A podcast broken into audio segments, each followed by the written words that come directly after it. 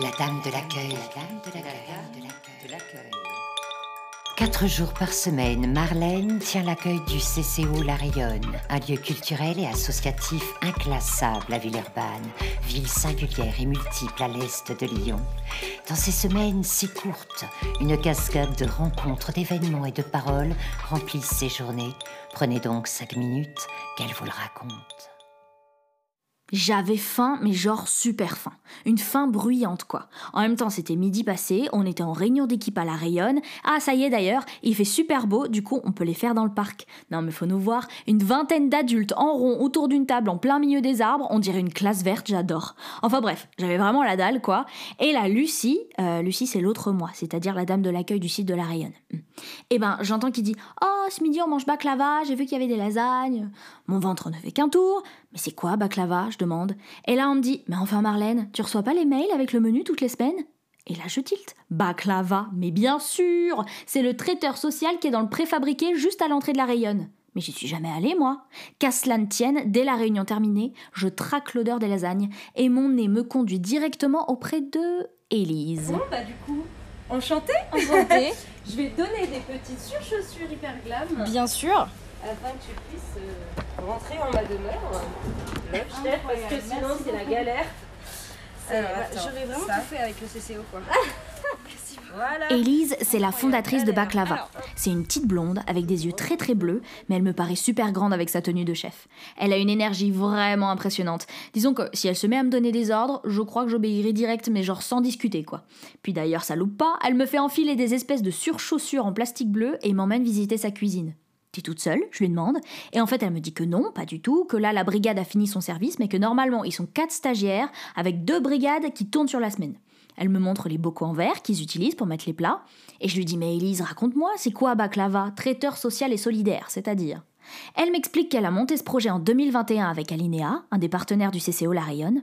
Alinea, c'est une association qui gère un centre d'hébergement d'urgence juste à côté de chez nous. Et ça tombait bien parce que Élise, après une carrière d'éduxp, elle voulait monter un restaurant traiteur dans un but social pour faire de l'insertion. En fait, en tant qu'éduc, elle s'était déjà rendue compte que la cuisine, ça permettait de créer du vrai lien, que c'était universel. Du coup, elle a fait elle-même une formation en cuisine pour ce projet-là spécifiquement. Les stagiaires dont elle me parle, ce sont des personnes qui viennent du monde entier, de tous les âges, qui parlent souvent pas super bien français. Baklava, pour eux, c'est une petite activité salariée en France, même s'ils n'ont pas leur papier, et ça leur permet d'apprendre de vraies compétences, d'apprendre le français aussi, et de s'insérer dans notre société dans un cadre légal et adapté. Comment vous faites pour vous comprendre si personne parle la même langue et pas trop français non plus?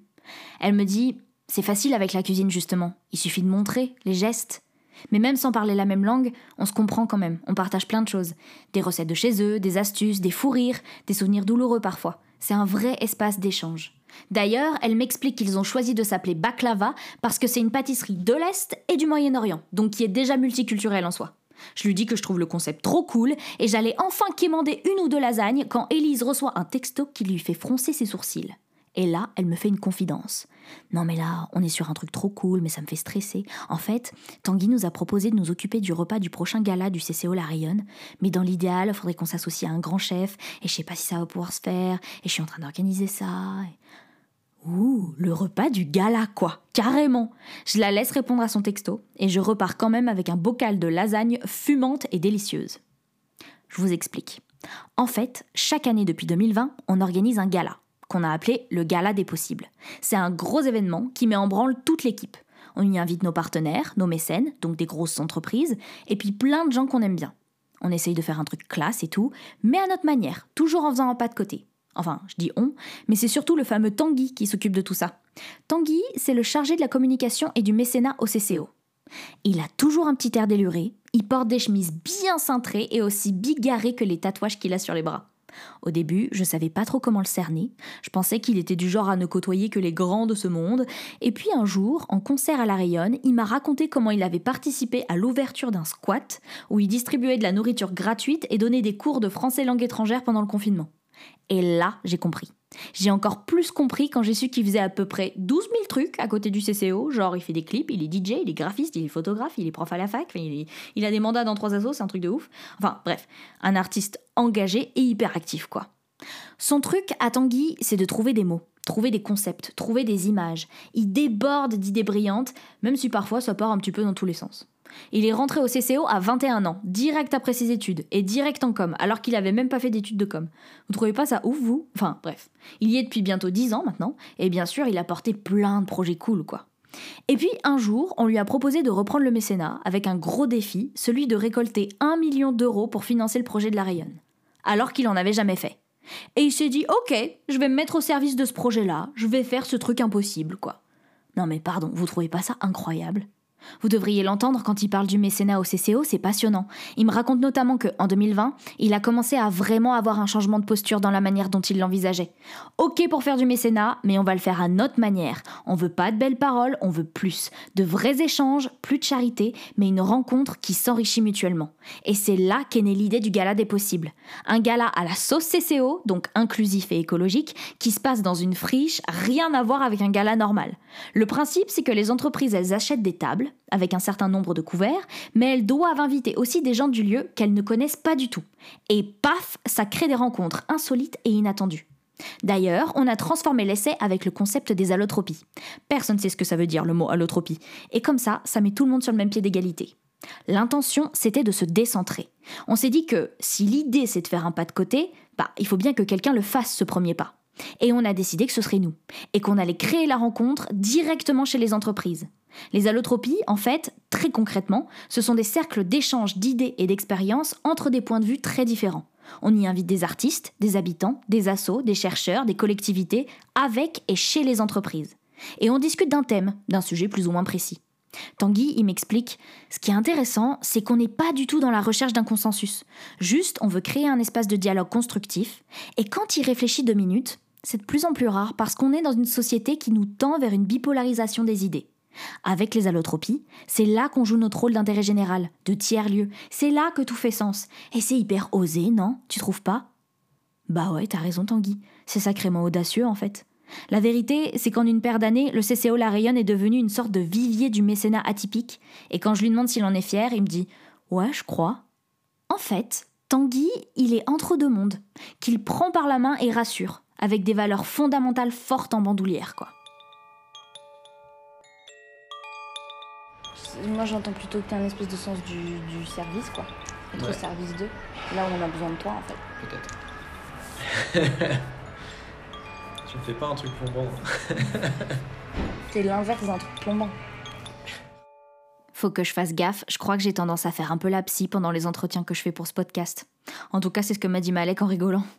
Malek Rezgi, c'est le président de la société Sedelka.